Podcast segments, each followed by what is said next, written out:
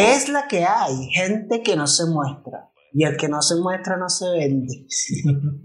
Como siempre les habla Steven García y me acompaña Ricardo Garrido. Como todos los días, estamos en todas las plataformas de podcast, Spotify, Apple Podcast, Google Podcast, Apple Podcast Alemán, en todas las que busquen, ahí estamos. Y, como siempre, estamos en YouTube también. Ahí pueden conseguir los videos, estamos haciendo vlogs y vamos a estar agregando más contenido Próximamente. próximamente. claro sí. Nuestras redes sociales, que hay podcast En Instagram. en Instagram y Groyar en Instagram. ¿Y tú? Y TikTok también, ¿no? Sí, Ok. Eh, Dusky Rick. en todas partes. En todos lados. Criminal. Hasta en mi casa. Bueno, entonces hoy tenemos un capítulo interesante y es sobre marketing, un tema del que tú sabes más que yo, pero Mentira. vamos a eso. Como siempre empezamos Ajá. por las noticias. ¿no? Vamos a empezar por las noticias.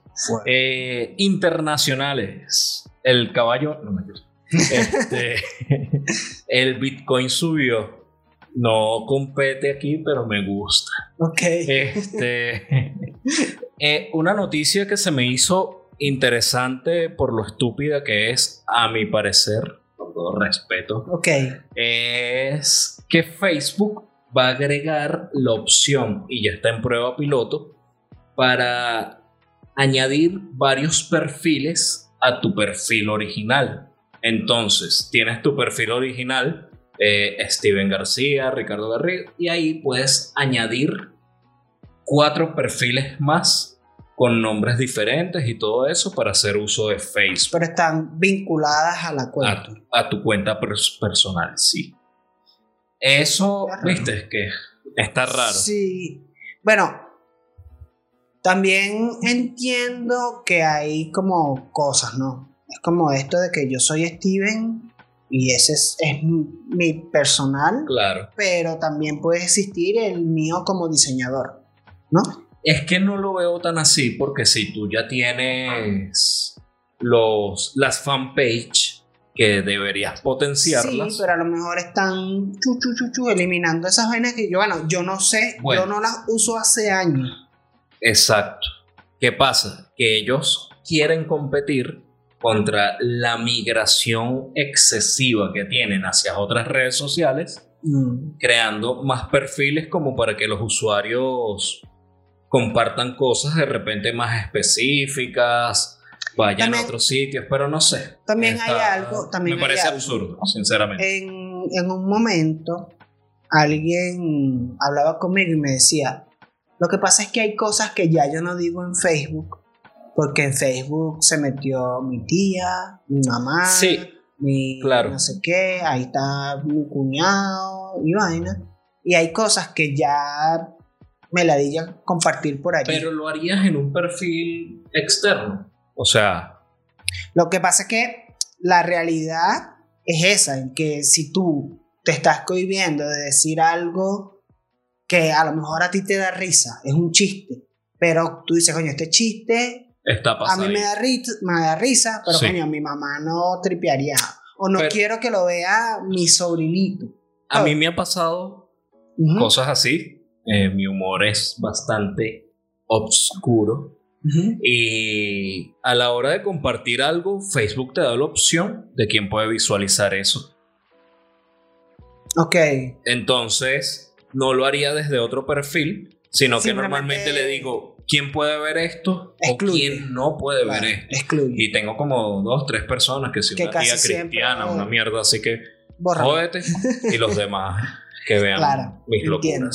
Bueno, yo, yo creo que sí, yo, a mí me ha pasado, me ha pasado varias veces que, que voy a publicar algo y me y lo pienso, ¿no? Es como en el WhatsApp. Eh, hay cosas que yo no publico en WhatsApp, en los estados, por ejemplo, Ah, porque hay cosas que nosotros hablamos Exacto. internamente que es imposible Ahí, publicarlas. ahí tengo clientes, Claro. tengo vainas. Y de hecho, para eso sirven como estas vainas de no, mejores amigos. O no, no sé qué y tal. Hay Sí. como otra. Por ejemplo, hay una persona que yo creo que te tiene a ti también entre los mejores amigos, uno que fue invitado del podcast, que, que publica vainas y de repente un día empezó a salirme la vaina, el circulito verde, y yo decía, ay, pero tampoco es que somos mejores amigos. No, pero muestra cosas pero específicas entiendo, que... entiendo cuando vi, a veces son chistes, a veces son cosas de su vida personal, y dije, ah, entiendo que estas vainas es como un círculo. sí, a lo mejor de ahí saca a los clientes o saca a su familia. ¿sabes? Exacto, exactamente. Eso es lo que yo entendí. Ah, sí, eso lo entiendo. Pero a lo mejor por ahí van los tiros con lo de Facebook. No. Ellos lo están haciendo más como estrategia de marketing para detener la migración de gente hacia TikTok. Cosa que yo veo una estrategia absurda. Está claro. Eso. Claro. Y otro, otra noticia que tengo que se me hizo interesante se llama Campfire. Es como una aplicación, eh, red social, que va aunada. Ahorita la prueba piloto la están haciendo con Pokémon Go. Ok. Eso, eh, tomando el tema del capítulo pasado, de las redes sociales que están buscando que las personas retomen la vida real. Ajá. Entonces, esto lo que te dice es qué personas están jugando cerca de ti. Como Pokémon Go normalmente te, te invita a salir de tu casa, a moverte, a desplazarte, entonces te va a salir como ciertas personas que están cerca de ti con las que puedes cumplir retos en conjunto, donde puedes hacer colaboraciones para cumplir ciertas tareas que te indica la aplicación se me hizo interesante sí, por eso está, la traigo está, a la palestra. Está interesante. No sé qué tan factible, me imagino que en algunos países es mucho más factible que aquí. Claro, la prueba piloto está en Alemania. Claro, porque aquí, o sea, yo conozco gente que, por ejemplo, con el tema Pokémon Go, le habían robado el teléfono y todo. Y sí, no vacilaron tanto. Y que ahorita es que más o menos hay como ciertas zonas de Caracas en las que tú puedes estar tranquilo con tu teléfono y tal. Ya bola. Pero pasó mucho tiempo. Tal. no sé cómo funcionaría una red social así. No, y que también yo no sabía que Pokémon Go todavía sigue como en cierto auge, no, ciertas Pokémon Go tiene un nicho bastante fuerte, ¿viste? Me estoy dando cuenta. Muchísima gente, muchísima gente que todavía están ahí y gente que llegó tarde, obviamente. No sabía, no sabía. Pero sí, sí, tiene su, su vaina. Bueno, en... esas son todas las internacionales. Sí. Ok, en la noticia de diseño en Venezuela, esta es una noticia como muy por encima y es que Fundición Pacífico, la marca esta que hace grifos y tal, abrió las puertas a hacer como una exposición de su planta de diseño. Y era, o sea, esto eh, aunado a lo que hablábamos la vez pasada del diseño industrial. Y entonces era esto, como hacer una muestra de su proceso de creación de, de cómo se piensa y se diseñan las piezas en Fundición Pacífico.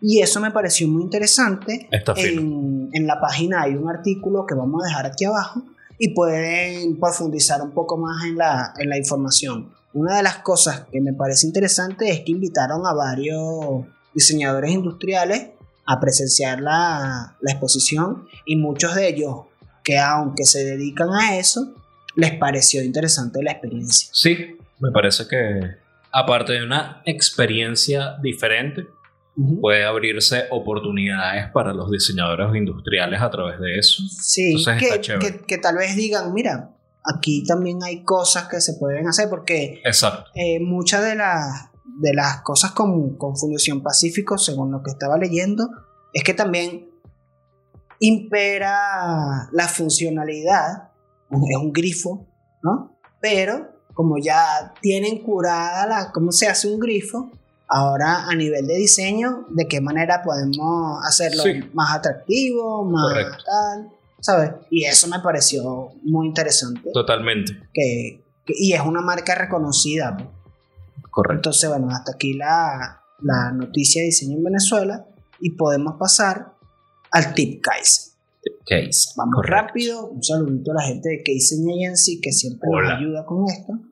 Y el tip case de esta semana es la importancia de registrar los procesos o de documentar, ¿no?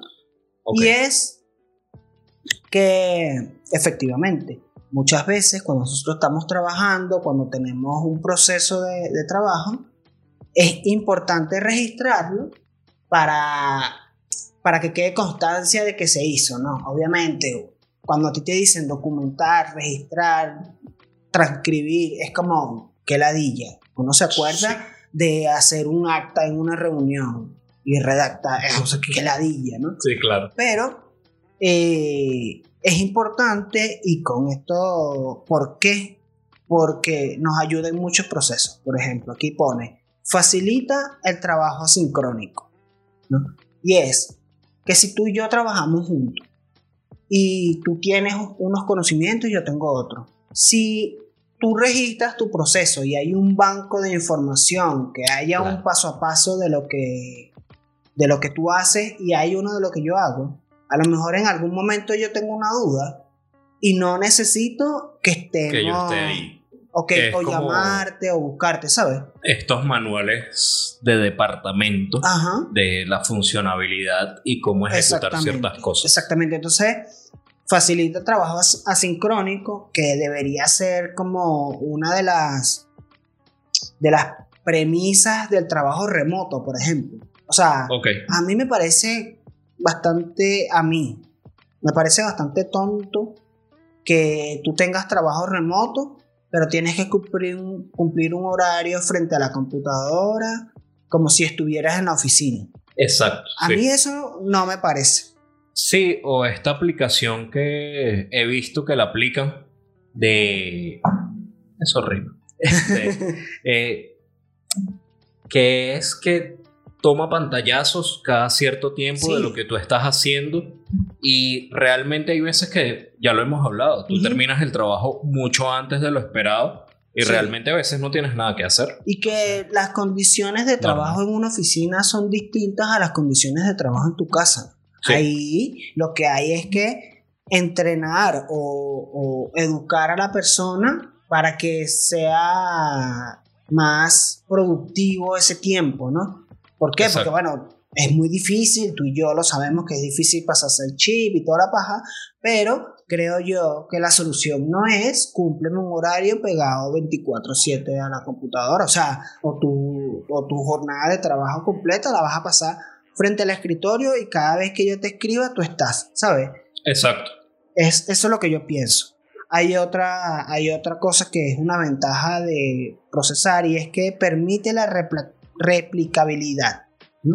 Entonces, si tú y yo, un ejemplo, nosotros registráramos cómo es el paso a paso para crear un capítulo del podcast, ¿no?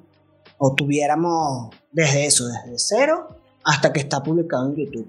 Hay una guía completa que nosotros este, la hicimos sin necesidad de, de crear una guía, sino escribiendo lo que nosotros hacemos. ¿no? Ok. En el momento que de repente a otra persona le toque hacer eso, Ya, ya eso tiene, eh, hay un banco de información que tiene eso. Y si de repente a mí me surgió un problema y yo eso lo registro, cómo, cuál fue el problema y cómo lo solucioné, en el momento que esa persona se consiga con un problema, a lo mejor no necesita consultarme a mí. Sí, no, totalmente. Obviamente, esto es un ejemplo básico porque aquí Eh, estamos, lo estamos que tú pasa y es yo. que es un buen tip y Ujú. sabemos que es un buen tip, pero es chamba. Es difícil, es Jodido. difícil, ¿no? Es difícil. Obviamente, lo que yo creo es que en una empresa hay gente que se encarga de eso. Sí, O sea, tú contratarías a una persona que se encargue de, de crear el, el repositorio de información y luego es que uno lo va llenando. Es lo que yo me imagino. sí, Obviamente. debería ser, porque uno como, como animal de costumbre, acostumbrarse a, bueno, tengo que llenar la vaina, tengo que acordarme de que Claro. registrar este, Claro, y verga, que, y, que, y que obviamente tú y yo, porque estamos hablando de este proyecto que es pequeño, que no necesita como una gran producción, pero por ejemplo hay cosas que nosotros no tenemos registradas. Sí, Por ejemplo, claro. tú no tienes acceso a los contactos que yo tengo de la gente que hemos, por ejemplo, los Y que han participado, ¿sabes? Exacto. Exactamente. Sí. Eso no existe. No existe un sitio donde yo diga, coño, Michael, voy a- hablar con no sé quién. Tengo que pedirte el número, que tú me lo pases, que no sé qué. Por ejemplo. ¿no? Correcto. Eh, y, y así, viceversa, de algún lugar al que hayamos ido, de alguna cosa, los contactos están repartidos. No hay una base de información donde nosotros carguemos eso.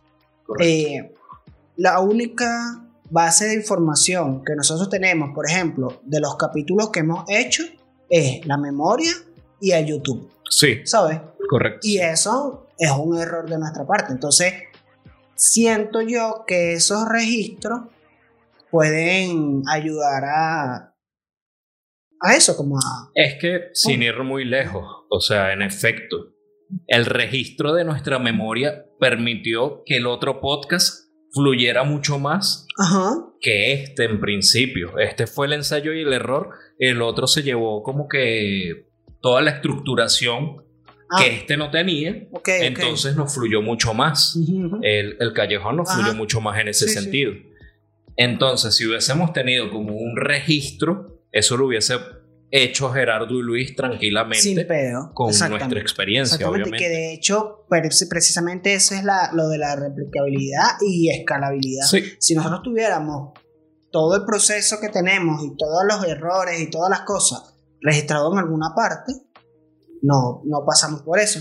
También hay gracias a Dios Sí. nuestros errores no están registrados. Claro. También hay otra cosa, que este sí es como un paréntesis, que es cuando tú le dejas todo a la memoria, obviamente en algún punto te falla. Ah, sí, ¿Mm? no. Entonces, es preferible tener un registro. Sí, Esa es una de las cosas importantes. vale. Y luego que dice el, el tercer, la tercera ven- ventaja es que agiliza el flujo de trabajo y la resolución de problemas.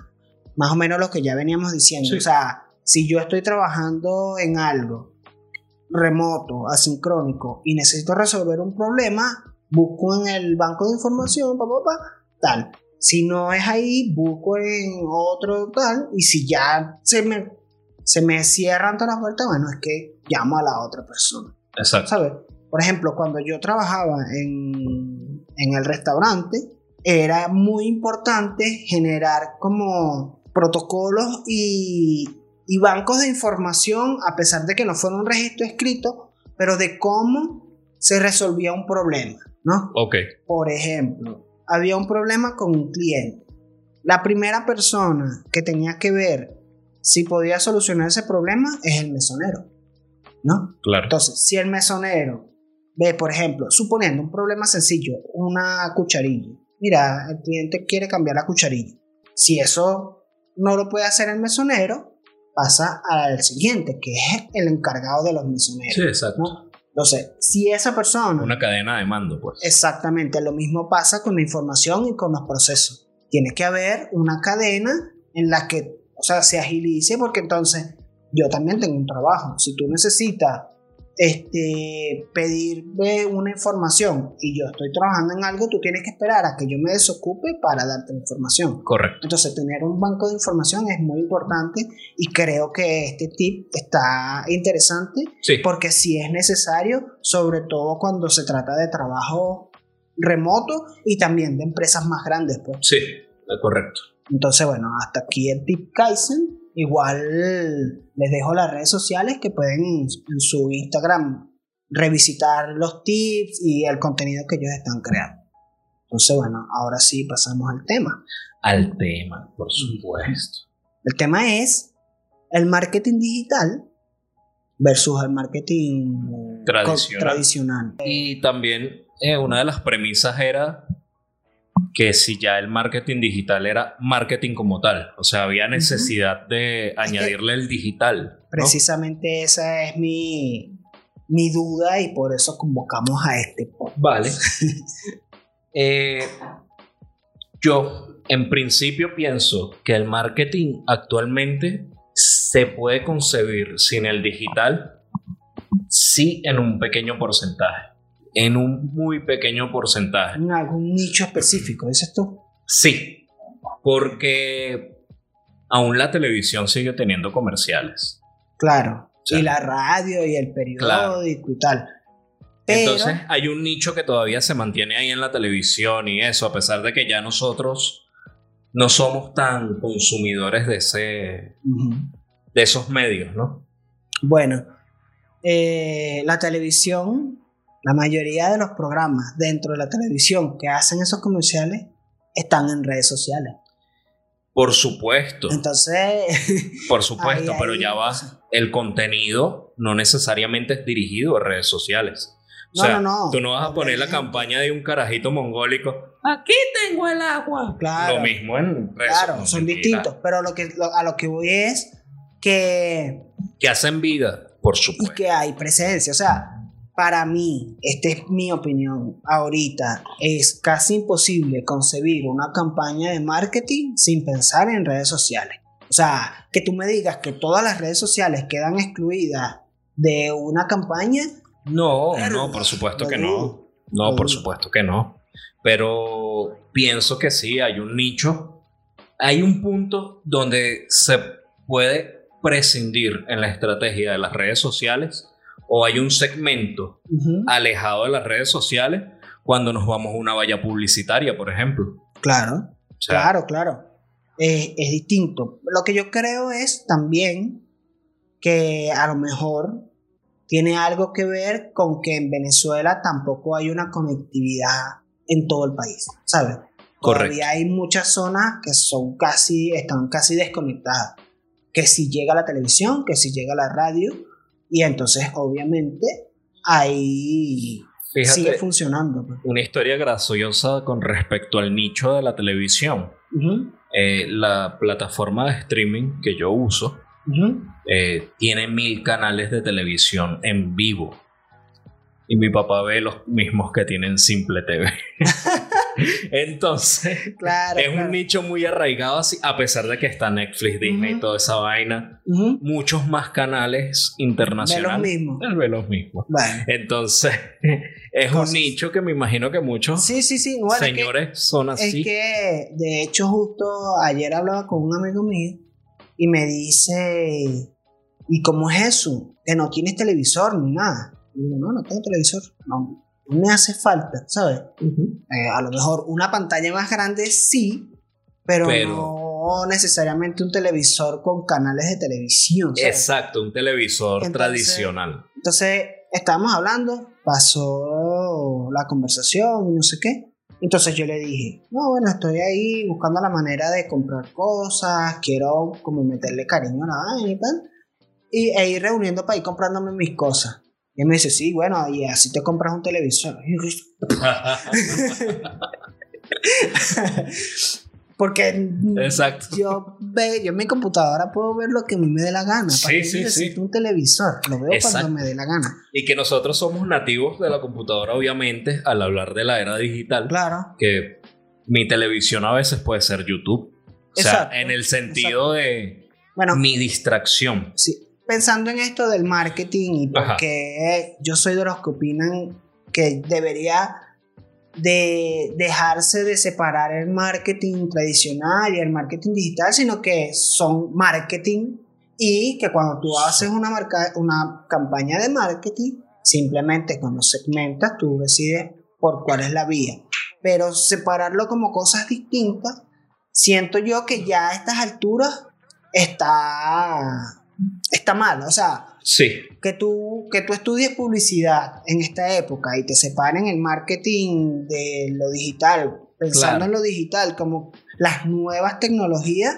O sea, ya hace cuánto estamos trabajando con estas tecnologías. Y que actualmente, o sea, yo veo en cierto sentido el tema de el community, el social media, que es netamente digital, y yo tengo clientes que realmente les busco dar la vuelta un poco más allá.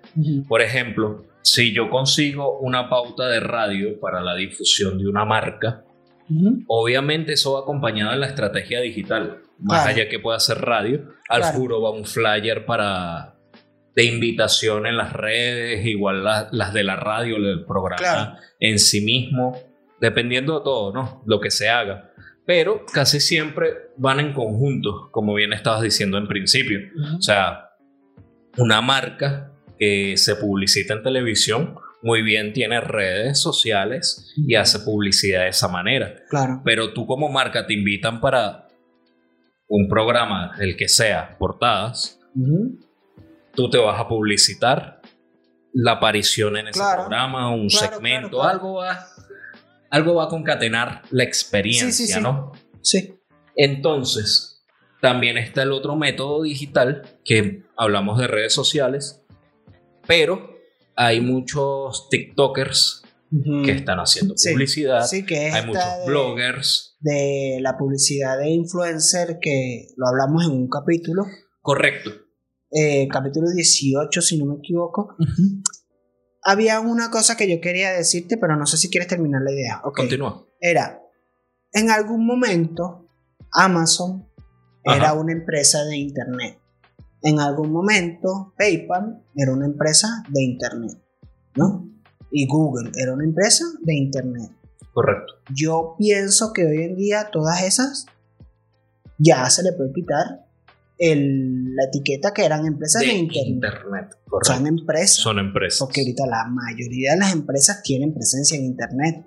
Sí, Y, o sea, claro. y si tú empiezas un emprendimiento y no tienes presencia en las redes sociales, eh, Y que era un eslogan muy muy de antes de si no tienes presencia en internet no estás en ninguna parte Claro. Dale, no sé qué vaina claro, claro. ese peo. Y que es más o menos así, o sea, correcto el- ahorita el mundo del internet ya está tan avanzado que es necesario, o sea, tú tener tu perfil en WhatsApp Business es presencia en internet. sí y que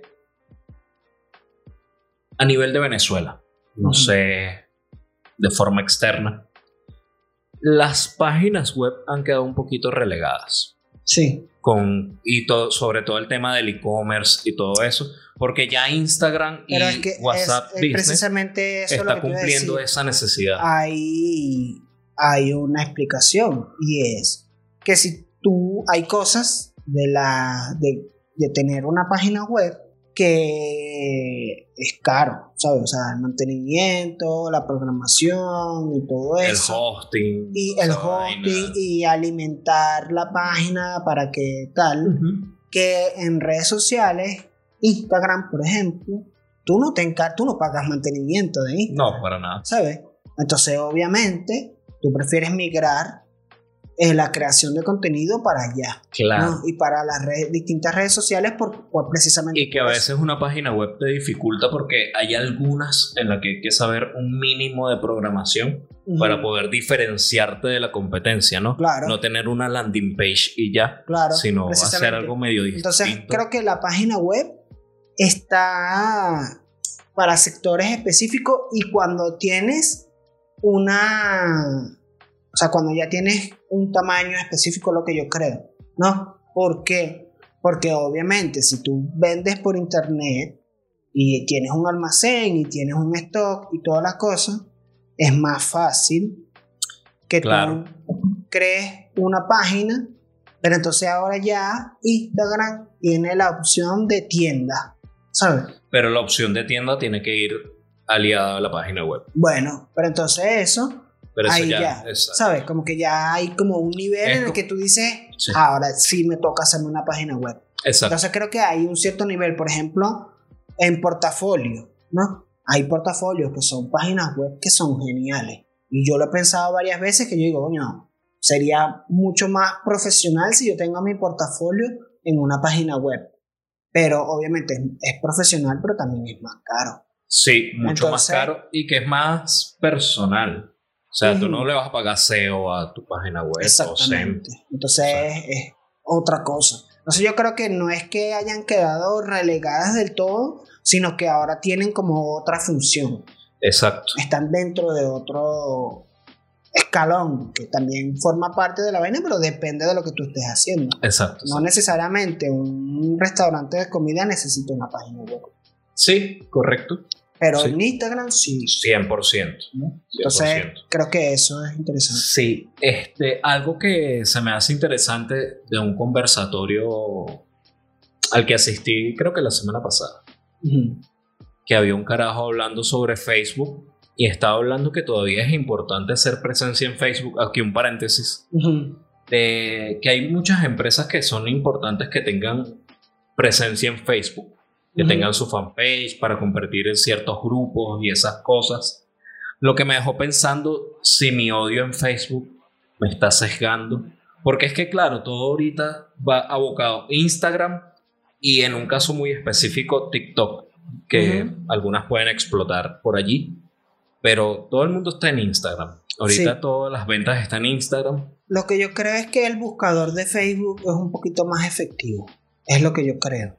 Del resto, eh, lo que te garantiza que tú estés en las distintas redes sociales es que tú enlazas todas a que te lleven a la principal. Por ejemplo, si tu principal es Instagram, este, al tú tener el mismo nombre en Twitter, en Instagram, en TikTok y en Facebook y en las que sea, cuando tú lo buscas en Google, que es el buscador por excelencia, te salen las opciones, ¿sabes? Y eso te ayuda a, a, un mejor SEO, es lo que yo pienso, porque ya tienes las palabras, como, ahorita se me olvidó cómo se llama. Las palabras clave. Las tienes ya como esparcidas en varios espacios. Sí, claro, pero dentro del mismo Facebook. O sea, no sé. Lo que pasa es que yo siento que yo uso el Facebook para otras cosas. Ahorita, hace mucho tiempo, yo personalmente no utilizo el Facebook para buscar ninguna empresa, ningún proyecto en específico. Exacto, ya, ya el Facebook no se consume como para buscar un producto o para consumir un algo. Si yo quiero. Si, aquí hasta el marketplace da miedo porque te pueden caer apuñaladas. Exacto. es que el marketplace aquí es. O sea, de hecho, mucha gente lo utiliza como baremo de pasar, para saber los precios. Pero del resto más nada. Exacto. O sea, no se concreta. Entonces esa fue mi disyuntiva ahí en ese momento. Y, bueno, es que depende también de, de dónde viene esa afirmación y la persona. Yo siento que pensar que una... Eh, o sea, que tener presencia en Facebook es importante hace seis años. Eso mismo pienso yo. ¿Sabes? Sí. Entonces, bueno, quería debatirlo a ver si. Sí, yo creo, yo creo que no. Yo creo que ahorita. como el catálogo más importante es Instagram. Y si es necesario, que dependiendo de, de, tu nicho, tú tengas tu página web o tengas un espacio a donde migrar la gente para tú concretar ventas y tal. Porque Instagram, a pesar de que es una herramienta bastante amplia, no, siento yo que no es un sitio que te ayude a concretar ventas. ¿no? Sí. O sea, normalmente yo veo las cosas en Instagram, si acaso veo cuánto cuestan y luego por otro medio con concreto, ¿sabes? Correcto. Eso es lo que yo siento. En cambio, habrá otras plataformas que sí te permiten concretar la, la compra directamente, sobre todo una página web. Exacto. Eh, no, por el mismo perfil WhatsApp, normalmente. o WhatsApp. Entonces, eh, eso para mí es interesante. Claro. Bueno, eh, volviendo al tema. Este, algo que me gusta del tema del marketing tradicional y el marketing digital es que muchas técnicas del tradicional están migrando al digital, ¿no?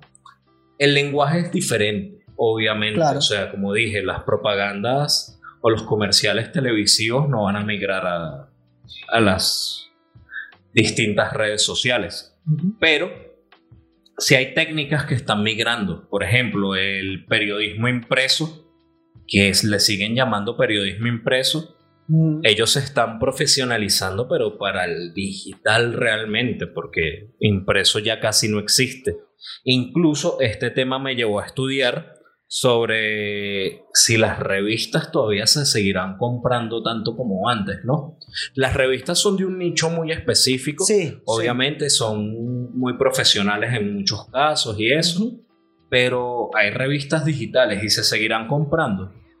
No tanto, pero la respuesta es que sí, porque mucha gente las colecciona. Claro. Entonces está interesante. Pero eso, que las técnicas van migrando y cómo las redes sociales van atrapando todo esto. O sea, ya estamos en un medio totalmente audiovisualizado, por así decirlo. Entonces, los videos profesionales que se aplicaban para las grandes pantallas, ahorita todas esas técnicas son más que todo para redes sociales. Para redes sociales, sí. Y que lo que yo creo que pues precisamente por eso siento que diferenciarlos a estas alturas está un poco, mi opinión, está errado. Obviamente son lenguajes distintos, son medios distintos, formatos distintos, pero creo yo que, o sea, el marketing digital, obviamente cosas que funcionan dentro del marketing digital funcionan porque ya funcionaban en el marketing como tal. Correcto. Hay muchas o sea, obviamente los principios son más o menos los mismos. O sea, o que tú crees que la, el, marketing de, influencers es nuevo. No, o sea, lo, hablamos en, en aquel capítulo. Antes de que existieran las redes sociales, ya a los artistas los patrocinaba una marca y ese artista salía en todos lados con la marca. Sigue sucediendo. Exactamente, simplemente que ahora lo hacen en otros, en otros espacios, ¿no? Correcto. Pero del resto sigue sucediendo, entonces creo yo que obviamente es que es lo mismo, simplemente creo yo que hay técnicas que tal vez no... O sea, lo que tú decías, el lenguaje es distinto, simplemente. Pero yo sigo pensando que son parte de lo mismo. Sí, yo le llamaría marketing.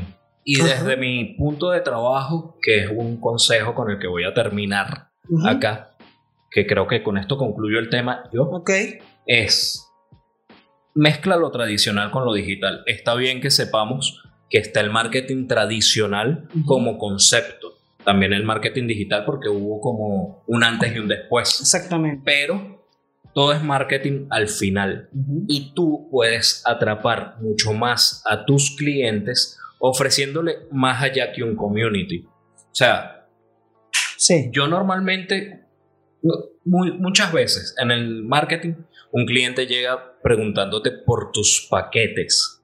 Y para mí, y creo que ya lo mencioné en un capítulo, no está bien trabajar por paquetes. O sea, las necesidades de la marca y los productos son diferentes en todos los sentidos. Entonces ya normalmente pregunto, ajá, pero ¿qué quieres tú?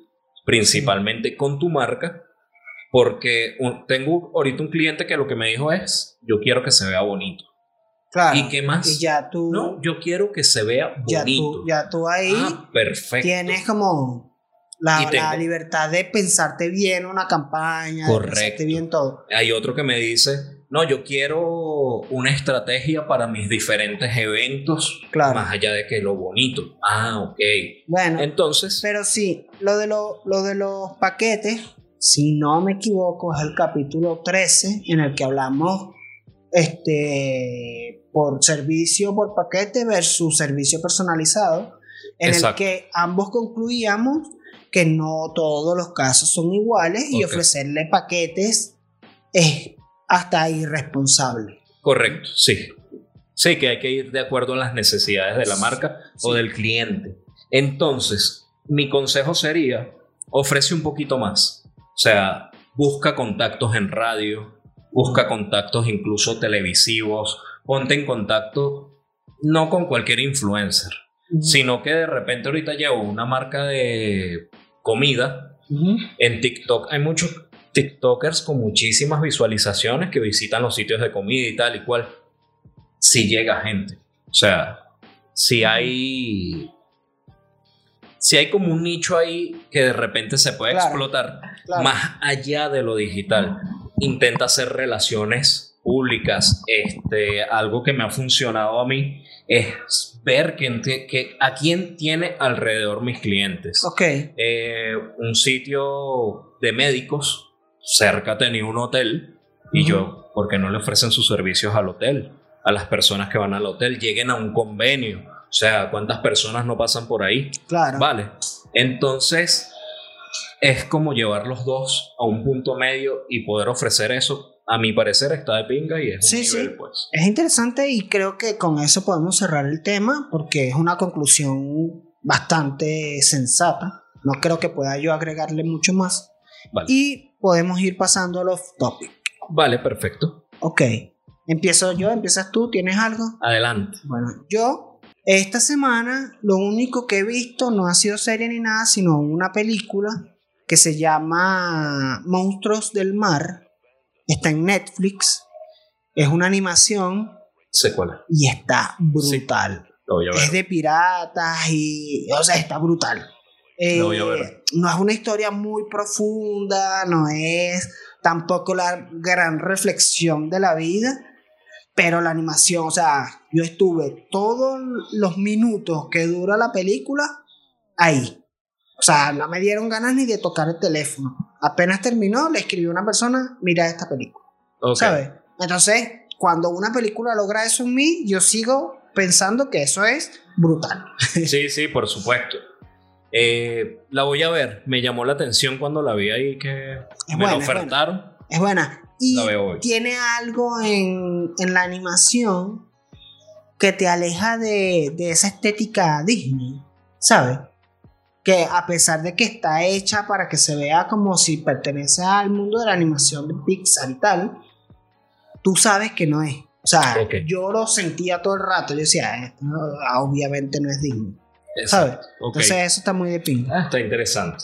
Bueno, mi topic es medio old school Ujú. porque fue una serie que había quedado en ver hace tiempo y incluso vi los primeros capítulos, pero nunca la, nunca la terminé. Ahorita voy por la cuarta temporada, creo que son seis, no sé si tú la vistes. Y además es una serie que tiene un nicho atrás que de gente que les gustó bastante. Es Vikingos. Ajá. Me la estoy vacilando, me la estoy tripeando. Sí, si no la has visto, vela. Lo más difícil es la primera temporada. Después, damas. Sí, exacto. Sí me la tripeo bastante. Siento que tiene como un fandom atrás así como que muy, ah, la mejor serie que he visto en mi vida. No lo siento así. Pero Una- es una buena serie. una buena serie, No, correcto. tampoco tal. O sea, Exacto. yo, porque, o sea, yo no he visto el final. No sé cómo termina. Creo que me falta una o dos temporadas, pero no sé cómo termina. Pero todo lo que vi, o sea, sí es una serie que me atrapó. sí, Obviamente, ¿qué pasó? Hay un problema. Yo empiezo a ver mm, vikingos. O sea, yo empiezo a ver eh, lo que me introdujo como en ese mundo de series más crudas. En ese sentido fue Espartaco. Ah, Esparta, pues Entonces yo empiezo a ver Espa- Espartaco, que era una serie que yo la había tenido ahí como de lado, porque bueno, efectos especiales medio chinchurria, porque sentía yo que era como una copia de 300, ¿sabes? Ok, empiezo a ver Espartaco en una época en la que me quedé sin serie, pongo la primera, la tenía toda, pero no, nunca la había visto. Entonces pongo la primera, ¿m? tiene algo. La segunda algo. La. Venía la tercera. Y me quedé como que, ajá, ¿y ahora qué veo? Mientras sale la otra temporada, ¿no? Correcto. Me pongo a investigar por internet series parecidas a Espartaco. Entonces, me sale Vikingos, me sale una que se llama Last Kingdom y me sale Juego de Tronos. Empiezo Juego de Tronos. Va, va, va, va. Primera, segunda, eh, y todavía no había salido la tercera. Y yo ya no tengo ni Espartaco ni Juego de Tronos. Ahora, bueno, vamos a darle oportunidad a Vikingo. Cuando empiezo Vikingo se me hacía tan pesada y la Lo que pasa es que la primera temporada, no sé si porque la hace History Channel. History Channel, se me hacía muy documental, así como que lenguaje documental, Casi. toma documental. Coño, marico. Es que yo creo que eso era lo que pasaba al principio. Exacto. Que, por ejemplo, yo venía acostumbrado del lenguaje serie y cuando le entro a esta, que además intentan ser lo más históricamente apegados posible, Correcto. mierda, a mí me costaba. Hasta Sí, que me ya, costó lo mismo. hasta que ya la serie empieza como a agarrar y creo que llega un punto que ellos ¡pum! se pasan el switch y dice, bueno, aquí lo importante es el guion, vamos a mantenerlo históricamente realista y verosímil y hasta apegado, pero bueno, fúmate tu Sí. guion como una serie normal. Sí, incluso creo que cambian el lenguaje cine- cinematográfico en sentido de las tomas y eso. Y de verdad, pero Sí, está tripeable. Es y Espartaco es una buena serie. No sé si se, si se revisita No, yo Va a la he visto, el mismo impacto. Yo la he visto recientemente. reciente hace tres años. Este, pero eso, yo la volví a ver después completa en el orden que a mí me parece que es que uno debería ver la serie y es una buena serie, no es una serie para todo el mundo, ¿no? No. Porque en Espartaco la sangre la exageran tanto que es como una especie de anularla, ¿sabes? O sea, tú pensarás, coño, tanta sangre no lo hace más crudo, no lo hace más gore, más, ¿sabes? Hace Como- como más. Bueno, sangre. Claro, porque como es tanta, se caricaturiza y siento yo que no sientes esto del realismo. Mientras Correcto. que otras series cortan una mano y como ves que es una cantidad de sangre lógica, es, son efectos lógicos, es más crudo. Para Sí. mí, esa es mi percepción. ¿no? No, tienes razón. en Entonces siento que por, por la sangre no es una serie para todo el mundo, por el contenido sexual no es una serie para todo el mundo. Pero para mí Espartaco es una serie muy Sí, sí. interesante. Además que yo me leí un libro de, de la historia de Espartaco y la serie también se apega bastante a nivel histórico. Porque, Ok. o sea, existe una historia sobre Espartaco y sobre lo que él hizo y la rebelión de los gladiadores. Entonces, obviamente la serie es una ficción, pero se alimenta Claro. muchísimo de eso, hasta los personajes y todos son nombres que salen en los Es libros de historia.